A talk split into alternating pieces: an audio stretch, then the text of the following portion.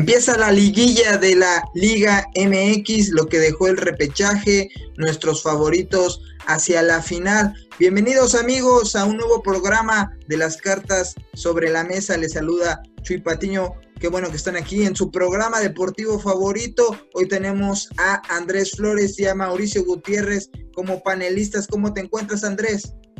¿Qué tal, Chuy? ¿Qué tal, Ma? Un placer estar con ustedes una vez más aquí en las cartas sobre la mesa. Y sí, vamos a hablar de la liguilla, vamos a hablar de también un poquito de lo que dejó la repesca y, vamos a ver quiénes son nuestros favoritos al título. Yo no debería estar dando pronósticos, pero, pero vamos a ver cómo nos va. Ya sabemos que tú tienes una malaria que te persigue a todos lados, Andrés, pero siempre es bueno escucharte, saber a quiénes pronosticas para no apostarle a esos equipos. Pero tú, Mauricio, ¿cómo te encuentras? ¿Qué tal, Andrés, Chuy, a toda la gente que nos ve? Les mando un fuerte abrazo. No, entonces en ese caso yo no tendría que pronosticar nada, es la jornada 1, hablando de eso. Entonces, pero vamos a hablar de este tema, de lo que dejó la repesca, ¿no? Una, una sorpresa, otras tres que, otros tres encuentros donde se impuso la lógica y nos desarmó una liguilla que hubiera sido espectacular, eh, creo yo, pero vamos a tener también duelos interesantes en estos cuartos de final. Sí, sin duda alguna, el resultado sorpresivo del Puebla en Monterrey cambió por completo el panorama que teníamos, pero la primera pregunta es, eh, ¿qué te dejó esta repesca, este formato nuevo a un partido con la opción de penaltis, con equipos que tenían mucha diferencia entre, entre niveles? Andrés, ¿cómo viste esta fase de, de la repesca de la Liga MX? Primero que nada, quiero decir que me, me, parte el corazón que crean que solo hubo una sorpresa. Hubo dos, señores, hubo dos. y una de ellas me rompió el corazón, pero, pero vamos a dejarlo aquí. Eh, me, gustó, me gustó el segundo día de la repesca.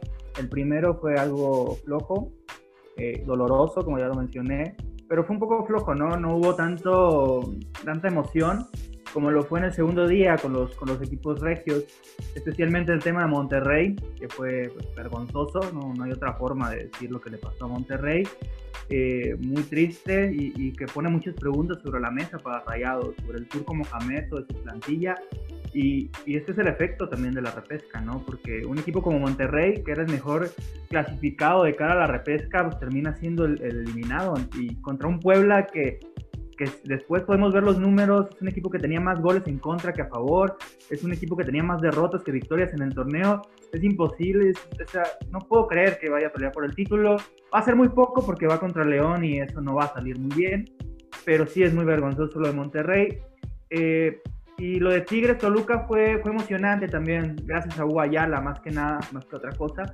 Eh, pero al final, pues Tigres se termina imponiendo y, nos evita otra sorpresa y nos evita otro equipo como Toluca, pues que realmente no tendría mucho que hacer en la liguilla eh, y que por lo menos nos dio un poquito de emoción en, la repesca, un poco de esfuerzo, que es lo que se le ha visto de la mano de, Carlos Adrián Morales también. Y por tu parte, Mau, ¿qué piensas al respecto de todo esto que te dejó? ¿También esperabas esos resultados o, o solo viste una sorpresa? No, hay que ser realistas, solo fue una sorpresa. Los Tuzos estaban como favoritos en esa llave, Andrés. Eh, creo que primero el objetivo que tenía la liga conforme a este repechaje, el darle espectáculo a la gente, creo que se consigue al final de cuentas. Le das una semana más eh, de espectáculo a los aficionados. Creo que fue muy entretenido estos duelos de vida o muerte, porque aparte el cierre que te llevaba a los finales hizo más interesante eh, tres de los partidos. Digo, quitando a, Santos de Andrés, lamentablemente, creo que los otros tres juegos tuvieron un cierre bueno, unos 5 o 10 minutos donde se podía ir, el juego a, la tanda de penaltis, así como pasó con el Puebla Monterrey. Entonces creo que el principal objetivo se cumple. Ya si hablamos de justicia, pues no, no, no va a ser nada justo para Monterrey, que en lo que yo pienso eh, queda eliminado desde la jornada 17, ¿no? Al perder la ventaja contra Chivas, al quedar fuera de esos cuatro clasificados directos, porque venía jugando bien Monterrey, venía con buenos resultados y era de los que se embalaban a clasificar directos. Chivas se impone y, lo manda a la reclasificación y es donde pues prácticamente eh, termina con exceso de confianza, eh, tenías una ventaja muy amplia en tu casa, eh, dicen muchos que se equivocó Mohamed, otros dicen que fue el corazón de Puebla, lo que haya sido Monterrey desde la jornada de 7 dejó ir esa ventaja que lo, dejaba directamente en la liguilla. Eh, respecto a Tigres, Chivas y Pachuca, creo que eh, se impuso un poco la lógica, lo justo. Pachuca, como bien dice Andrés, sí fue una, una ventaja más amplia, a lo mejor de lo que se podía esperar. Era el duelo más parejo. Creo que todos pensábamos que los duelos del sábado iban a ser los interesantes, los parejos, el Chivas Necaxa y el, el Pachuca, Santos Pachuca. Sin embargo, fue, fue totalmente diferente y los regios fueron los que terminaron dando la sorpresa para mal, ¿no? Poniendo nerviosos, nerviosos a, sus aficionados. Entonces, creo que la repesca consiguió su principal objetivo, aunque ahora con lo de Monterrey creo que los dueños se la van a pensar un poquito si dejan todavía que clasifiquen 12, creo que lo pueden dejar en 10 y ya después pues quitar el repechaje.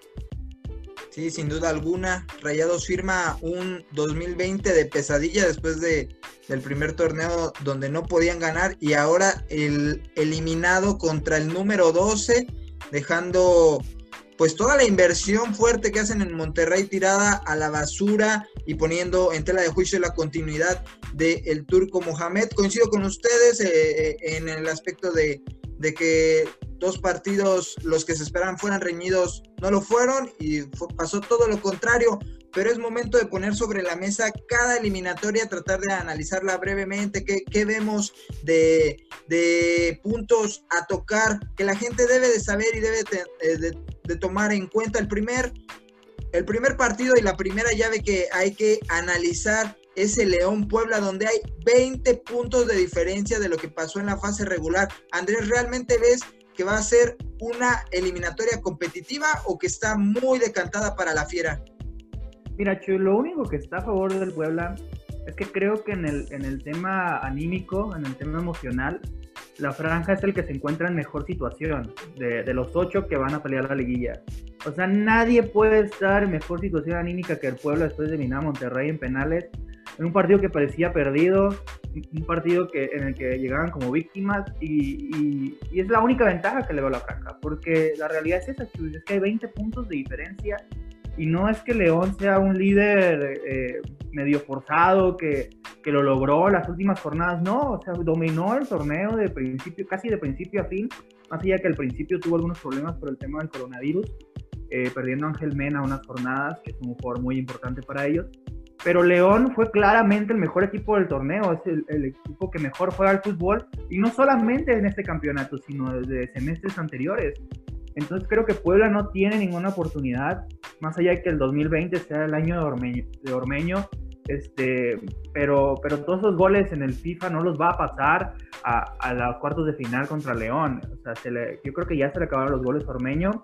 Eh, sí me preocupa, como te mencionaba, es un equipo que metió 22 goles en el torneo, pero le anotaron 25. O sea, no, no es un equipo goleador y tampoco es un gran equipo defensivo. Entonces, vamos a ver cómo termina eso. Creo que León no tendría por qué tener problemas. Podría definirlo desde la ida sin ningún, complicamiento. Eh, entonces, vamos a ver qué pasa. Y León le ganó a Puebla en la jornada 15, no hace mucho. Dos goles a uno. Entonces por ahí también tiene ese, ese tema a favor. Y pues el, el León que, que, tiene varios goleadores en su equipo, es increíble. 27 goles a favor, no fue la mejor ofensiva, pero sí fue de las mejores. Y un Ángel Mena que anotó 7, Gigliotti y Meneses anotaron 5. Eh, Montes anotó 4 y Navarro 3, que son los principales goleadores de León. Entonces te muestra que tienen diferentes hombres que pueden hacer. Navarro, pues su lateral derecho, en teoría, porque Navarro hace todo, este, anota goles también. Entonces es, importante, mientras que Puebla solo tiene Ormeño con 6 y el siguiente es Escoto con 3. Y, de ahí pues ya se repartieron un golecito por aquí, por allá, pero realmente más allá de Ormeño no tiene un hombre que, que les pueda definir. ¿Y tú, Mau, eres igual de contundente con este análisis que nos dio Andrés?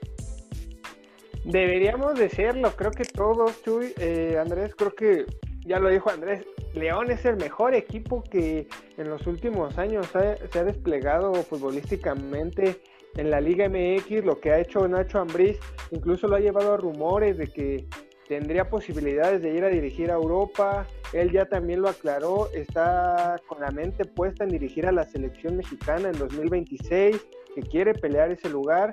Entonces creo que eso te habla, esos rumores te hablan de lo bien que ha trabajado Nacho Ambriz con un León desde que, desde que tomó el, cargo del banquillo de la Fiera.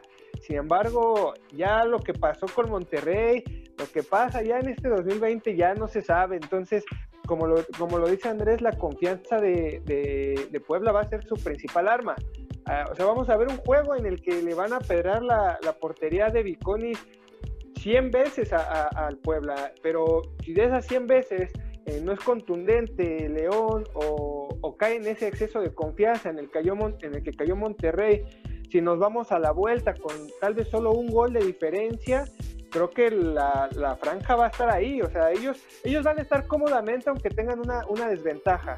Mientras no sea tan amplia, eh, el equipo de Juan Reynoso se va a sentir cómodo hasta los minutos finales de, de la vuelta allá en León.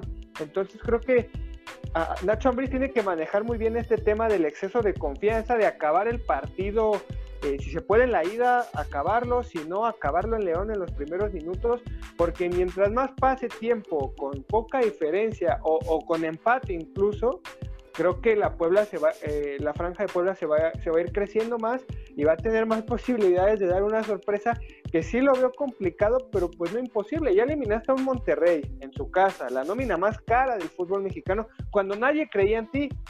Ahora ya se subieron ocho personas más tal vez al barco de la franja, pero vas a seguir en el mismo rol que te sientes muy cómodo. Entonces, pues la sorpresa puede estar ahí en, este, en este partido, aunque yo digo lo sigo diciendo, León es el principal candidato al título.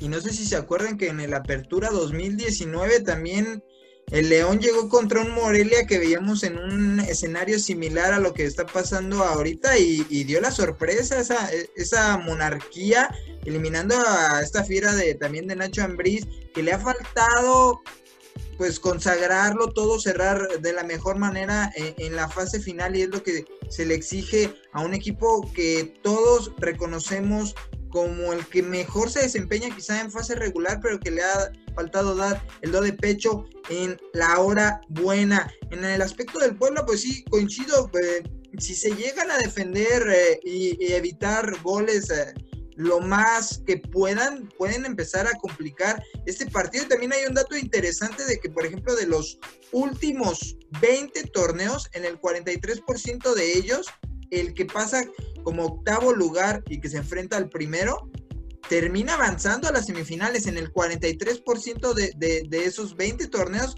lo que refleja mucho de que ese primero contra octavo lugar tiene una mística rara, que siempre el exceso de confianza o algo sucede por lo que le permite a ese equipo que nadie le da un peso por ellos, pelear por, por, al menos eliminar al primer lugar, que casi siempre es lo que termina haciendo. Entonces ahí está este escenario de León Puebla, muy interesante, muy desnivelado, a diferencia de, de la siguiente eliminatoria que hay que tocar, que es el Pumas Pachuca. A Mau no le gusta mucho esta llave, pero vamos a ver. Antes de esa, antes de esa, Chuy, con tu 43% me convenciste, me subo al barco, ya somos nueve. Hay un problema, hay un problema que no es primero contra octavo, es primero contra décimo segundo. Pero no nos engañemos, no nos engañemos. Cierta, pero la maldición del superlíder ahí puede seguir. Además hay que recordar que Ormeño es una, es una de las dos personas en todo el mundo a las que les gustó el 2020, a las únicas que les sirvió el 2020. El otro es Cristian Nodal porque anda con Belinda, pero Ormeño hablando de lo futbolístico es el único que, el 2020 le vino bien. Entonces me subo a ese barco del décimo segundo, ya somos nueve, estamos con la franja hasta la muerte. Ya lo escucharon, ¿eh, amigos? Pero también el pueblo, eh, para Pumas fue un gran 2020 después de que todos los dábamos también como un equipo perdido después de la salida de Michel antes del torneo y termina en ese segundo lugar. Se enfrenta a Pachuca, que es un rival peligroso. ¿Tú cómo lo ves, Andrés, esta eliminatoria? ¿Hay un claro favorito o aquí sí ya pues, nos podemos dividir mucho más? Es la serie más gris de toda la liguilla, para empezar. Eh, la verdad, a mí toda la vida Pumas me ha parecido muy gris, toda la vida. Y, Pachuca, más allá de, la etapa de Loquitos Mesa, también me ha parecido gris este, por muchos lapsos de, pues, de lo que tengo viendo fútbol ¿no? mexicano. Este, pero, pero sí es una serie bastante pareja. Eh, en realidad yo creo que Pumas no es tan bueno como sus puntos en el torneo lo dicen. Lo que yo creo que es el gran mérito de Pumas es que sabe no perder los partidos. aprendió a no perder sus partidos y solo perdió uno durante el torneo, igual que León. Son los únicos equipos que solo perdieron un, compromiso durante el campeonato. Y, y, eso, eso tiene mucho mérito, sin ninguna duda. Creo que Lilini lo ha hecho muy bien. Creo que el gran acierto fue Talavera, sin ninguna duda. O sea, tener a Talavera en el equipo. Un Talavera que además venía con ganas de, de probar, que todavía no estaba acabado, después de la forma en que prácticamente lo obligaron a salir de Toluca creo que, eso ha traído una versión espectacular de Talavera, cerca de la mejor que le hemos visto. Y, eso es lo que tiene Pumas. Este, sabe no perder, tiene un arquero brillante que a lo mejor eh, lo más probable es que no vaya a estar en el partido de ida, pero se habla de que podría estar para el partido de vuelta. Y entonces en la ida donde Pachuca tiene que aprovechar, tiene que, tomar también este, este envío anímico que, que obtuvo de ganarle 3-0 a Santos en Torreón porque si bien, eh, y, me duele, no era imposible que Pachuca le ganara a Santos, yo jamás esperé que le ganara 3-0 al equipo de la comarca lagunera. Pero así fue, y entonces Pachuca llega también bastante fuerte a esta, a esta liguilla, con un perfil un poco más bajo, pero bastante fuerte llega, por lo menos dentro del equipo. Eh, entonces, y aparte, bueno, empataron 1-1 en la jornada 15, entonces no, no, no hubo un claro vencedor en ese, en ese momento y no sabemos quién llega con esa claridad de, de ser favorito y en realidad, pues, eh, este, Pachuca no le fue tan mal en el torneo, 25 puntos, eh, que normalmente es cerca de lo suficiente, lo suficiente para clasificar en octavo, séptimo en una liguilla normal. Eh, entonces creo que, que, tiene con qué. No tiene muchos goles, eso sí, tuvo 18 goles a favor, son muy pocos como para pensar en cosas grandes. Víctor Dávila y Víctor Guzmán fueron los mejores goleadores del equipo, pero, pero sí es la serie más gris. Eh, probablemente es la que menos ganas tengo de ver. Eh, por lo menos Puebla tiene un poco de carisma. Este, y tiene Ormeño, que eso siempre, siempre será, será ventaja y será ganancia para ver a la franja. Pero esta serie, pues sí, es, un poco gris, pero creo que, que, va a terminar ganando Pumas por ese factor de que realmente saben jugar los partidos y saben no perderlos cuando, cuando se dan cuenta que quizás sea más complicado lo esperado ganarlos. Mau, ¿tú también menosprecias esta llave igual que Andrés? Pues no es menospreciarla, Chuy, pero siendo sinceros, creo que viendo los demás partidos, sí es el que menos te llama la atención. Creo que es el partido que lo ves y dices, no, pues este puede ser un partido de jornada 3 sin ningún problema. Eh, esperemos nos equivoquemos y los cuatro partidos sean muy buenos por el bien del espectáculo, por el bien de la gente, por el bien del 2020 que nos hace falta. Pero creo que sí, el Pumas Pachuca, siendo sinceros, es el que ves eh, la cartelera y pues es el que menos ganas te dan, te dan de ver. Hubiera llamado más la atención un Pumas este, Chivas, ¿no? que es lo que se tenía presupuestado para esta liguilla. Pero bueno, Pumas hay que destacar, sí se ganó eh, el segundo lugar a pulso nadie esperaba, ni siquiera a lo mejor muchos que clasificara después de lo que pasó con Mitchell antes del torneo, como bien lo decía Andrés, y tiene tres puntos muy importantes. El primero eh, fue la decisión de dejar a Lilini, ¿no? que en esta semana ya lo ratificaron por dos años más, porque hizo muy bien las cosas, supo manejar un grupo que los que conocen muy bien la fuente de Pumas veían roto un vestidor en torneos anteriores. Ahorita se ve que es un grupo muy unido, supo rescatar a, esa esencia de los canteranos, le dio mucha confianza a los canteranos. Estos también hay que darles el mérito, respondieron cuando se les, se les ocupó. Eh, bien recuerdo el partido contra, contra Tigres en el Volcán, que sacó como a cinco canteranos de titulares, todo decía va a ser una goliza esta, y, supo rescatar el empate. Como decía Andrés, no, no, aprendió a no perder y eso le sirvió de, mucha forma y más en lo anímico. Eso anímico creo que también es la principal arma que tienen estos Pumas eh, porque también en lo futbolístico no lo veo tan bien como a un este, Cruz Azul, como a un Tigres que si se pone las pilas te puede, puede acabar con cualquier rival. Entonces creo que en lo futbolístico sí tiene desventaja, incluso más que Pachuca. Pachuca va a llegar con mucha confianza, terminó jugando bien sus últimos encuentros, terminó goleando, eh, perdón Andrés, pero terminó goleando en el repechaje. Entonces creo, yo veo con un poco más de ventaja a Pachuca en esta llave, pero sin embargo no hay que olvidar lo que hizo Lilini, lo que hizo este, este Pumas, y de que si vas a tener a Talavera en el juego de vuelta, pues también va a ser factor. No porque Julio González sea malo, pero tal, o sea, tener a Talavera e, es, un gol o dos goles a favor, o sea, te va a salvar dos goles eh, hechos. Entonces creo que eh, Pachuca en la ida pues puede aprovechar ese factor de no tener a Talavera en el arco rival y, si no lo aprovecha, pues ahí va a ser un poco más pareja la, la llave, ¿no? Sí, también coincido en que, en que Pumas tuvo más puntos de los que de los que merecía, pero esa fortaleza mental y el mérito también de sacar muchos jugadores jóvenes de la punta de Talavera, pues es innegable y son parte del juego y no se les debe demeritar, están ahí. También Pachuca es muy peligroso en liguilla, llegaba, llevaba un poquito de rato de, de no ganar una eliminatoria, pero en general Pachuca en torneos cortos es el equipo con mejor efectividad en liguilla, es el que más eliminatorias ha ganado, es un dato ahí que me llamó la atención, que, refleja que si bien Pachuca se crece a hora grande, también está el aspecto de que es un equipo gris porque pues para tener esa efectividad pues debería ser pues más llamativo, eh, un partido de, de los Tuzos en esta fase final, pero es un pronóstico reservado, muchos se van a ir con Pachuca, otros con Pumas, ahí está parejo, ¿eh? Además, yo, les quiero preguntar de esta llave, eh, compañeros, si a Pumas le puede afectar el hecho desde que hace unas semanas, pues ya se comenta de que Carlos González y Dineno, pues ya prácticamente están siendo negociados. Eh, salió Chucho Ramírez ayer en conferencia de prensa y no negó que se puedan negociar estos jugadores. Tú como jugador, ¿cómo, cómo ves, eh, o sea, cómo, cómo te planteas que, te, que no te nieguen que a lo mejor ya están negociando, que ya están viendo tu salida, porque pues sí le hace falta dinero a Pumas en esta crisis del 2020, pero antes de jugar un partido importante como son cuartos de final, ¿no? No sé si también en lo mental ustedes cómo vean si, si le afectará a Pumas o no. A los compañeros también, ¿no? O sea, ¿qué piensas de que te van a desmantelar eh, el equipo con el que te has unido y con el que has conseguido un subliderato? Sí, es complicado, la verdad es, es muy difícil jugar así. Eh, porque ya te estás viendo en otro equipo. O estás pensando a lo mejor después de este fin de semana, ya no soy jugador de Pumas. es una posibilidad real y, es preocupante y a lo mejor eres un canterano del equipo y estás pensando, pero el próximo torneo a lo mejor vamos a lucir como el Necaxa en lugar de lucir como el Pumas. Entonces, o sea, ¿cómo, cómo puedo estar motivado después de esto?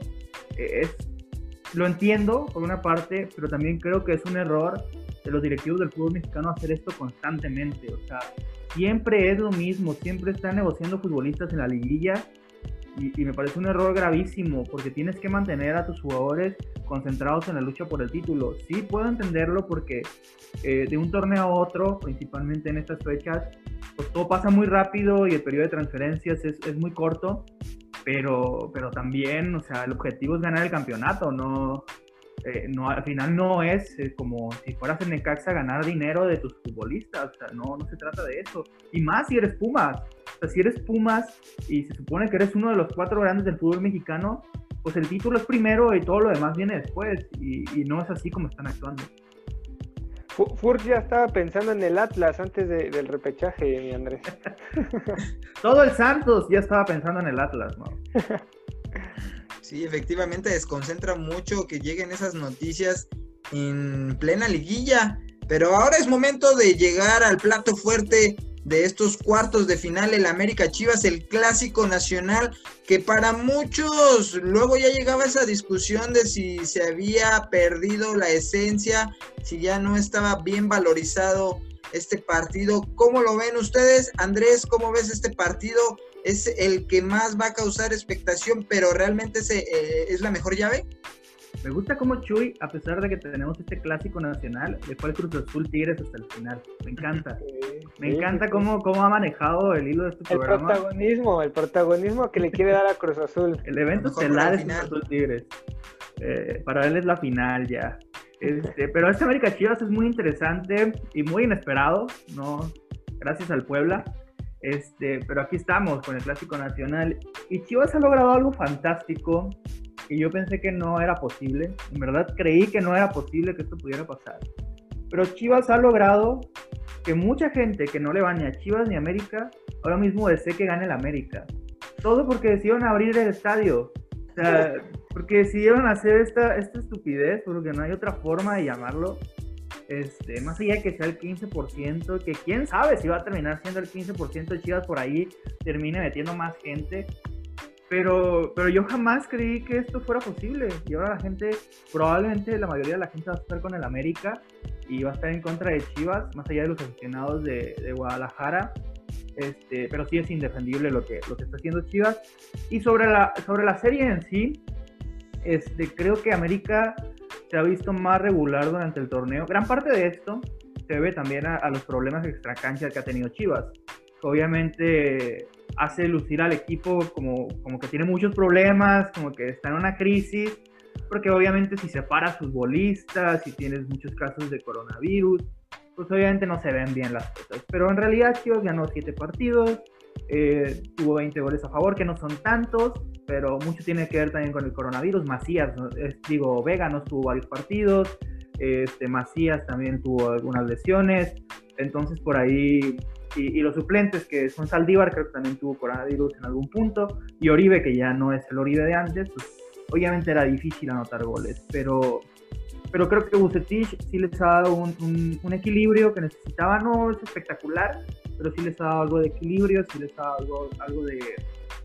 No, no se ven tan, tan mal la cancha como se veían en otros tiempos, y eso es importante, ha hecho que la presión sobre los refuerzos ya no sea tan alta como lo era, este tema de que gastaron esta millonada por ellos ya, ya no se escucha, ya no se siente, este, ya dejan jugar a Angulo, ya dejan jugar a a Macías, ya dejan jugar a, todo mundo, ¿no? Entonces, eh, todavía, todavía hay cierta presión porque es un equipo grande, sin ninguna duda, y eso nunca se va a ir, pero ya no es la misma que era el principio del semestre, ¿no?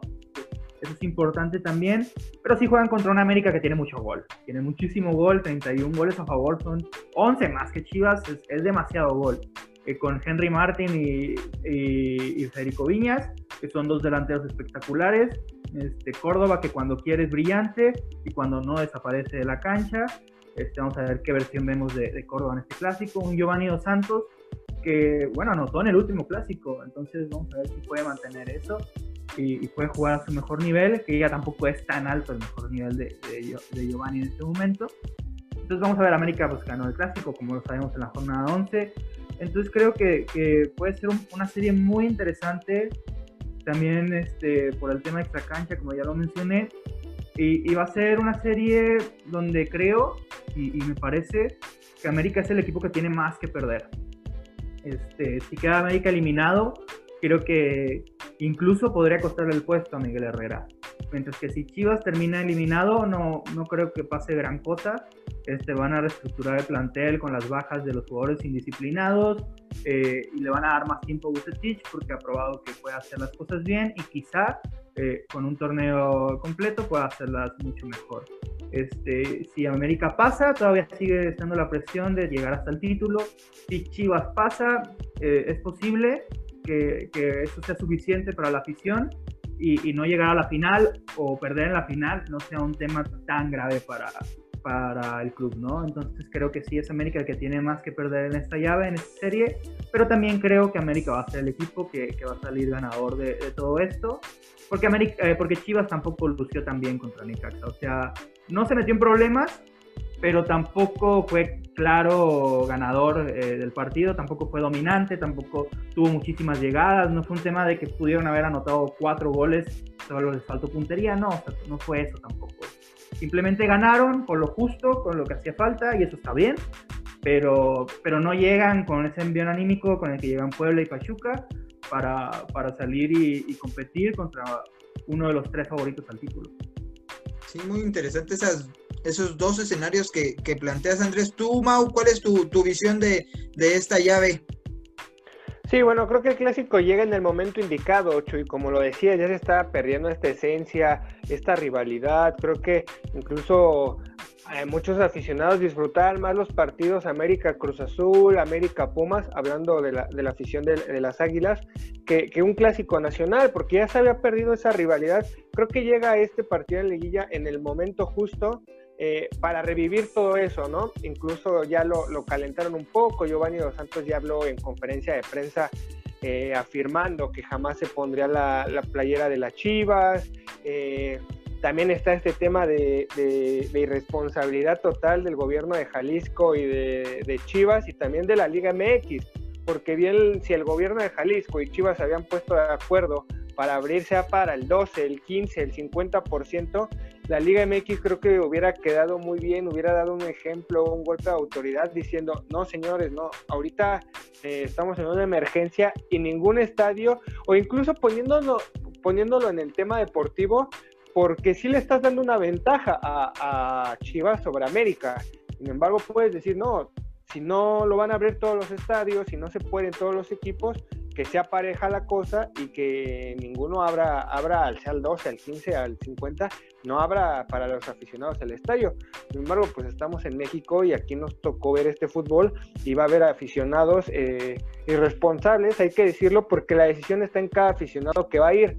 Eh, entonces es, la gente irresponsable que está viendo cómo está la situación en el país y aún así te vas a ir a un foco de infección.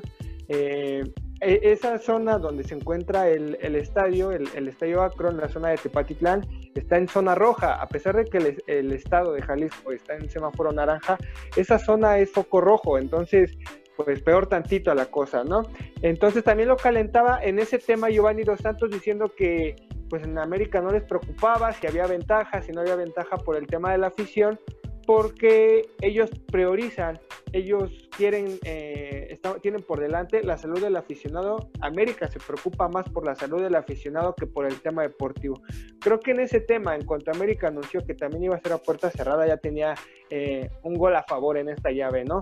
Como lo decía Andrés, muchos aficionados ahora, como era totalmente diferente en, años anteriores, bueno, en toda la historia, yo creo que del fútbol, donde si no le vas a Chivas o América, eh, al América lo odias, pero a Chivas no, no, lo odias y creo que hay un poco de empatía por el tema de que es puro mexicano. Entonces en un clásico, si no le vas al América, no le vas a Chivas, te ponías del lado rojiblanco. Ahora va a ser totalmente diferente porque este...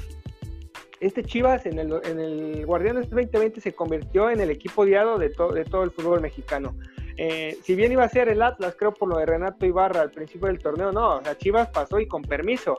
Chivas llegó y primero que con los fiesteros de Alexis Vega, eh, de Antuna, eh, luego con el tema este de la de Víctor Villarpando, lamentablemente, que es un tema, hay que decirlo, no es un tema de indisciplina, es un tema legal. Este es un tema que va más allá de una indisciplina y de separarlo de un equipo. Es un problema legal y ya, si bien lo de Gallito Vázquez, lo de Alexis Peña y lo de la Chofis, eh, pues también terminó por, por, derramar ese vaso, sumado al mal momento de JJ Macías, que era el que llevaba el estandarte previo a este Guardianes 2020. Eh, Oribe Peralta, que pues ya te ayuda más en lo anímico que en lo futbolístico, en los temas de los, del coronavirus, la lesión que dejó a Molina, tu capitán, cuatro o tres jornadas fuera durante el torneo, Fernando Beltrán, que es tu joya, eh, pues ya no te puede dar 90 minutos como lo hacía antes porque le dejaron secuelas eh, el tema del COVID.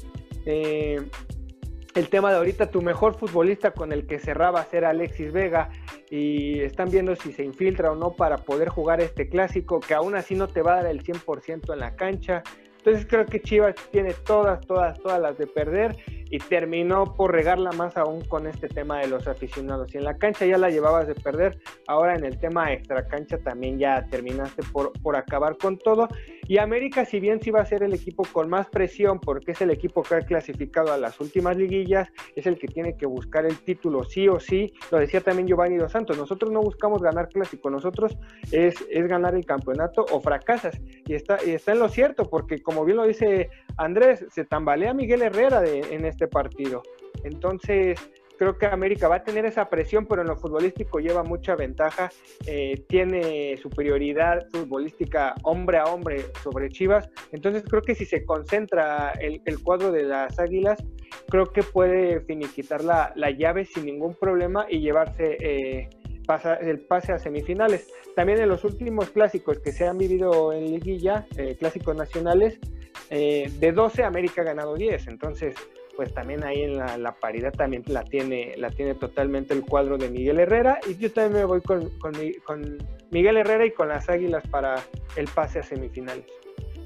Sí, efectivamente, muy reprobable lo que decidió las Chivas del Guadalajara sobre abrir el estadio en el plano futbolístico pues sí se va decantando hacia el América que tuvo muchos problemas por las lesiones en este Guardianes 2020, pero que las supo sobrellevar y termina como la mejor ofensiva, como dijo Andrés, tiene mucho gol y eso es un factor determinante a la hora buena en esta fase final y con el gol de visitante como factor de desempate, pero pues también Chivas terminó cerrando de una manera aceptable. Bucetich encontró ya sin, sin Macías y luego sin Alexis Vega pues en Angulo y, quizá también en Antuna respuestas muy favorables a, un ataque que al inicio del torneo no se le veía pies y cabeza y que termina cerrando con una idea pues razonable de cómo, de cómo llegar, de cómo generar peligro, con un Ángel Saldívar que también dio respuestas, no es el mejor delantero de, de la liga ni por mucho, pero es un jugador pensante, que tiene, que tiene la idea clara y que le puede ayudar a Chivas en esta eliminatoria que está muy pareja para mí, porque pues aunque el antecedente diga que, que va hacia el América, pues también sabemos que los clásicos te dan ese factor anímico a favor y que se puede emparejar pues mucho las cosas que al América le puede también eh, afectar eh, el parón de, casi 20 días de, no jugar, que también eso no, no lo hemos comentado mucho con todos los equipos que clasificaron directo, y que pues ahí está, ahí está esta llave todavía abierta para mí. Sí, creo que la América necesitaba estos, estos 20 días que mencionas, creo que también le vinieron bien a la América porque necesitaba recuperar futbolistas, ¿no? Necesitaba recuperar un poco jugadores lesionados, jugadores con COVID, eh, también justo por eso Herrera le da descanso a varios futbolistas en el partido contra Juárez. Entonces creo que, que también por ese lado le viene bien al América y quizás sí le pueda afectar a otros equipos, pero creo que en el caso específico de América no, no le salió tan mal eh, ese, ese asunto del descanso. Sí, efectivamente. No, Mau, creo Que, ajá, en ese tema creo que hay dos, hay dos vertientes, ¿no? Eh, una que van a llegar embalados sin duda y con eh, la confianza a tope los cuatro equipos que clasificaron.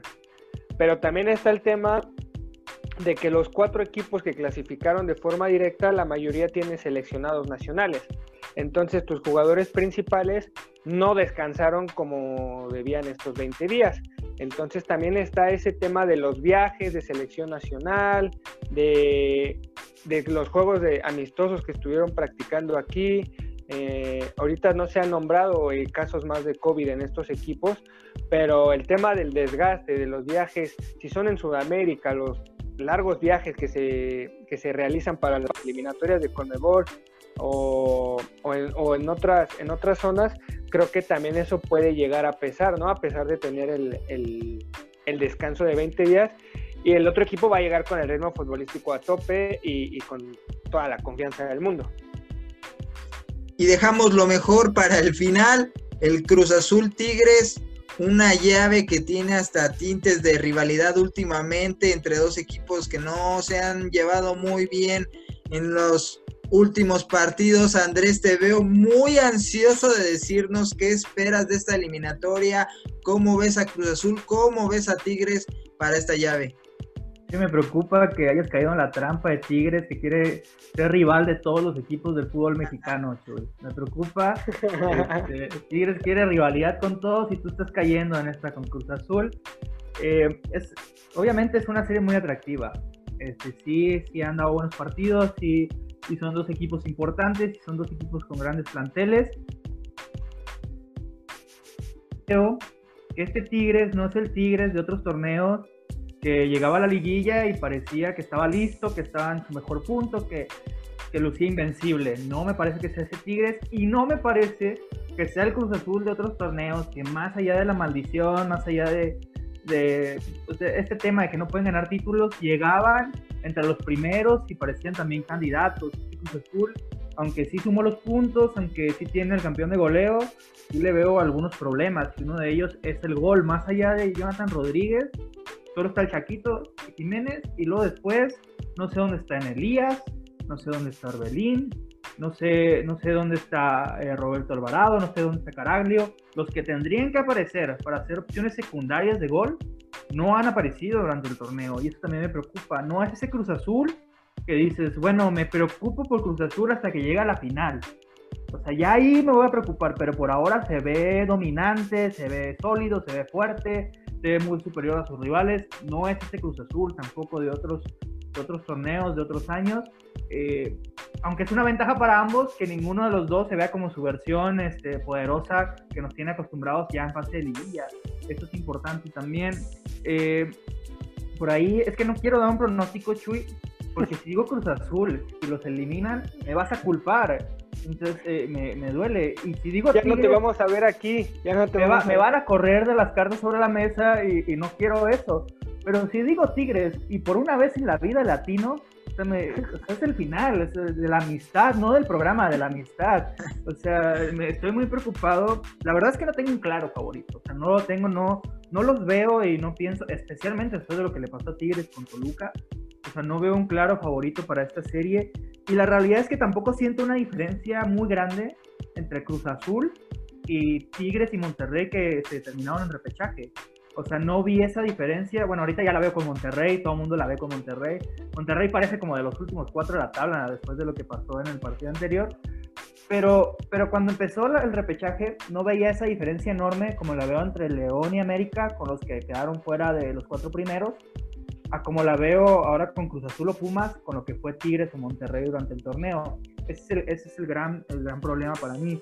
Pero bueno, Tigres venció a Cruz Azul en la fase regular del torneo, también eso hay que, hay que apuntarlo.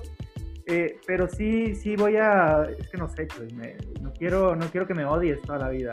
Voy a dejarlo así, Chuy, voy a dejarlo en, en un empate y el que meta el gol de visitante que avance.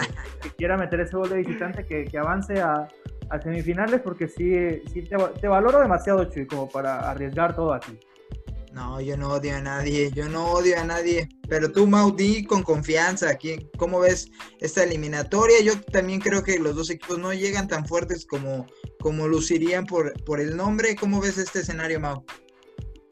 Sí, yo, yo me mantengo en que quiero esa final León Cruz Azul, Chuy. Yo quiero esa final y, conforme están los acomodados en la tabla se puede dar. Entonces, yo me voy totalmente, creo que sí mi favorito y creo que sí en la llave puede ser en lo futbolístico un poco favorito Cruz Azul, a pesar de que perdió con Tigres eh, en fase regular, creo que Cruz Azul eh, futbolísticamente en el torneo estuvo mejor que Tigres. Como lo dice Andrés Tigres, no es el, equipo que cerraba muy fuerte y acababa con todos en la liguilla al que le pusieran. Eh, ahora creo que es un Tigres más precavido, un Tigres que ya cayó en la monotonía de, del juego defensivo de Ricardo Ferretti, que, le ha dado resultados, sí, pero creo que ya ha caído en exceso en ese, en ese fútbol con tanto talento, con tanto futbolista eh, que tiene hacia el ataque explosivo, que te puede hacer un gran juego eh, ofensivamente hablando, cae entonces en esta monotonía y creo que Cruz Azul esa, esa eso lo puede aprovechar. También Cruz Azul no es el que decíamos hace torneos, ah, es el favorito al título, este año es el bueno, porque no cerró tan fuerte como otros equipos. Sin embargo, creo que eso, eso mismo le puede ayudar a Cruz Azul a quitarse un poco de presión de cara a, a, buscar una final. Ya en la final vamos a estar hablando de otra cosa, ¿no? De todas las, van a salir las notas, ya te vi a, Chuy ahí haciendo notas de en un dude más donde todas las finales que ha perdido Cruz Azul. ¿Cuál fue la última que perdió? Eh, los goles de último minuto que le quitaron título a Cruz Azul. Entonces ese ya va a ser otro tema. Pero creo que en, en, cuartos de final y en semifinales, creo que Cruz Azul se va a quitar un poco esa presión de favoritismo al quedar en cuarto, al no ser el líder, al no jugarse este eh, tanto eh, en el tema mental. Entonces creo que Cruz Azul sí puede hacer, eh, si hace lo que, lo que le corresponde, creo que sí se puede llevar esta llave contra Tigres. Hay un factor en Tigres, el tema Guiñac. El tema Guiñac te puede hacer dos goles con tres minutos que le des. Entonces creo que ese tema lo tiene que cuidar muy bien eh, Siboldi y Cruz Azul. Si controlas muy bien a Guiñac, si le haces esos juegos este, rocosos, esos donde le estorbas, donde no le das tanto espacio, donde no lo, no lo dejas estar cómodo, porque Guiñac estando arriba solo se siente muy cómodo. Pero si le, le pones esa marca férrea, creo que eh, neutralizando un poco a Guiñac, no al 100%, pero un poco, creo que Cruz Azul ya hombre por hombre puede, puede hacer más cosas contra Tigres. Además que también tienes el factor Cabecita Rodríguez, que, que es el goleador del torneo y también te puede hacer diferencia arriba en una defensa que no va a tener en la ida Hugo Ayala, que es el líder de la defensa. Fernando Francisco Mesa, perdón, no es el mismo junto a Hugo Ayala que lo es contra, supongo que con Torres Nilo, será el que lo estará supliendo. Entonces creo que ese factor en la ida también lo puede aprovechar muy bien, muy bien Cruz Azul. Entonces yo sí veo muy, muy favorito a, Cruz Azul en esta llave, a pesar de que en la fase regular Tigres eh, ganó este partido. Sí, son muy interesantes los emparejamientos que, que, mencionas. Lo de Guiñac sí es un diferencial. Aparte, ya está convertido eh, en el cuarto mejor anotador en la historia de las liguillas, lo que habla de, de, lo determinante que es el francés en la fase final. Cruz Azul cierra muy mal eh, el torneo, cuatro derrotas en sus últimos cinco partidos, quitando a Puebla es el equipo de los que están ahorita en cuartos de final que más descalabros eh, tuvo eh, eh, eh, en la fase regular, lo cual es muy preocupante que, en especial al final del torneo encuentres pues estos, estas derrotas tan, tan, tan dolorosas, estas debilidades que tienes. Entonces, pues Cruz Azul tiene ese handicap en contra. Tigres, pues tuvo a la mitad del torneo su mejor momento, luego ya tampoco terminó tan convincente y pues está la verdad muy parejo, además de que pues tenemos la maldición de Cruz Azul, pero Tigres está en la del sexto lugar, que nunca ha sido campeón en torneos cortos, así que también eso está muy difícil, lo vimos eh, eh, en el en el Apertura 2019 con, con el América también estaba en sexto lugar y reciente y parecía que estaba todo hecho para que fuera campeón y nos demostró una vez más que esa malaria también no sé por qué tiene algo pero pesa. Sí, sin ninguna duda es, es, complicado ese sexto lugar. Eh, sí estaba revisando ese tema de, de, las posiciones y es sorprendente, ¿no? Porque hasta un noveno lugar ha ganado el título de liga. es una locura. Este, y también me agrada, ya dándome cuenta una vez que estaba revisando eso, que en realidad la liguilla no es tan injusta, no es del todo justa, pero tampoco es tan injusta porque la mayoría de los campeones vienen del primero al cuarto lugar que creo que es donde están ciertamente los, los grandes candidatos al título y los que merecerían ganar el título, no el noveno lugar, que creo que fue Puma contra Monterrey. Eh, y, y, la verdad es que me, me, gusta eso, pero lo del sexto es durísimo, ¿eh? Sí, es durísimo terminar sexto lugar, porque a lo mejor al principio de la liguilla no te das cuenta, pero ya más adelante los medios empiezan a hablar de eso y empiezan a aparecer fantasmitas por ahí. Aparte de los que tú ya tienes en lo personal, porque casi cada equipo tiene algún fantasma este, por ahí que lo acecha en algún punto del torneo o de la liguilla, pero sí, sí es bastante duro ese tema del sexto lugar. Eh, pero a pesar de, ese, de esa maldición, yo sigo sin mi pronóstico. ¿eh? Yo voy a cuidar esta amistad hasta el final de mis días. Además, ahora, ahora puede ser el, el 12, Andrés, ya no el 9, el 12 puede ser campeón del fútbol mexicano y el 6 se va a quedar ahí. Además, quería, quería decirle a Andrés que hace rato que mencionó que Monterrey ya parecía, como en este repechaje, parecía equipo de los, como de los cuatro últimos de la tabla. ¿Qué te hicieron los últimos cuatro de la tabla, Andrés? por, qué, sacas esos cuatro? esos cuatro ya están bien en la playita ahorita, descansando, preparando el, el clausura 2021. Ya hay que dejarlos descansar en paz a esos equipos. Que no los olvide la gente, Mao, que no los olvide, que, que no queden ahí perdidos en, el olvido. Este, ah, un, estornudo, un, estornudo, ahí en la playita no, no hace daño tampoco. Tenía que desquitar después de todo lo que le dijiste de el Santos Laguna. Pero amigos de Cartas sobre la Mesa, ya rápidamente, Andrés, tu pronóstico para, para la final. ¿Cuáles son los dos equipos que ves que pueden llegar hasta la disputa por el título? Voy a ir con León, sin ninguna duda. Y el otro está más complicado. Me gustaría decir América, pero no, no lo tengo muy claro. Eh, no sé, América o el ganador de la llave entre Tigres y Cruz Azul. Creo que, que por ahí puede estar el otro finalista. Y de tu parte, Mau, ¿cuáles son tus dos favoritos para llegar lo más lejos? Igual, borramos el Pumas Pachuca, ese ya no, que no se juegue, ese ya lo dejamos a un lado.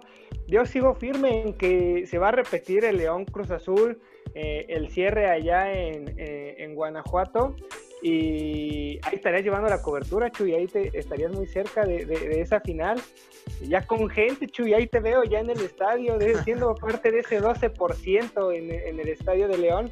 Y, y, si no llegara a pasar, creo que América, eh, quitando esos dos, América es el candidato simplemente por ser América. Eh, porque lo veo mejor que a Pumas, Pachuca, Chivas, Tigres. Entonces creo que el León Cruz Azul y América ahí se puede colar. En tu primer pronóstico nos quedamos, pero de mi parte, para cambiarlo un poquito, veo a León y a Tigres pues llegando hasta la final, también repitiéndose esta disputa que tuvieron hace poco y que se llevaron los Tigres, esperando que ahora sí sea una final más entretenida y no como la otra que fue la verdad de bostezo. Pero amigos de Cartas sobre la Mesa, pues lamentablemente el tiempo se nos acabó. Andrés, tus redes sociales antes de irnos para que te sigan. Sí, primero que nada, un placer estar de nuevo con, contigo, Chu, y contigo, Mau, aquí en las Cartas sobre la Mesa. Y sí, me pueden seguir en Twitter como señor Flores17 y de la misma manera en Instagram. ¿Y tú, Mau, cómo te pueden encontrar? Igual, les mando un fuerte abrazo a ambos y en Twitter como arroba mauriguti92 y en Instagram como Guti Mauri. A mí me pueden encontrar en arroba 7 con número Chuy. También ha sido un gusto estar contigo, Andrés, contigo, Mauricio, a todas las personas que nos escucharon en Cartas sobre la Mesa. Muchas gracias. Cualquier comentario, háganoslo saber. Y ya lo saben, va a haber más temas de todos los deportes, pero nos vemos en la próxima.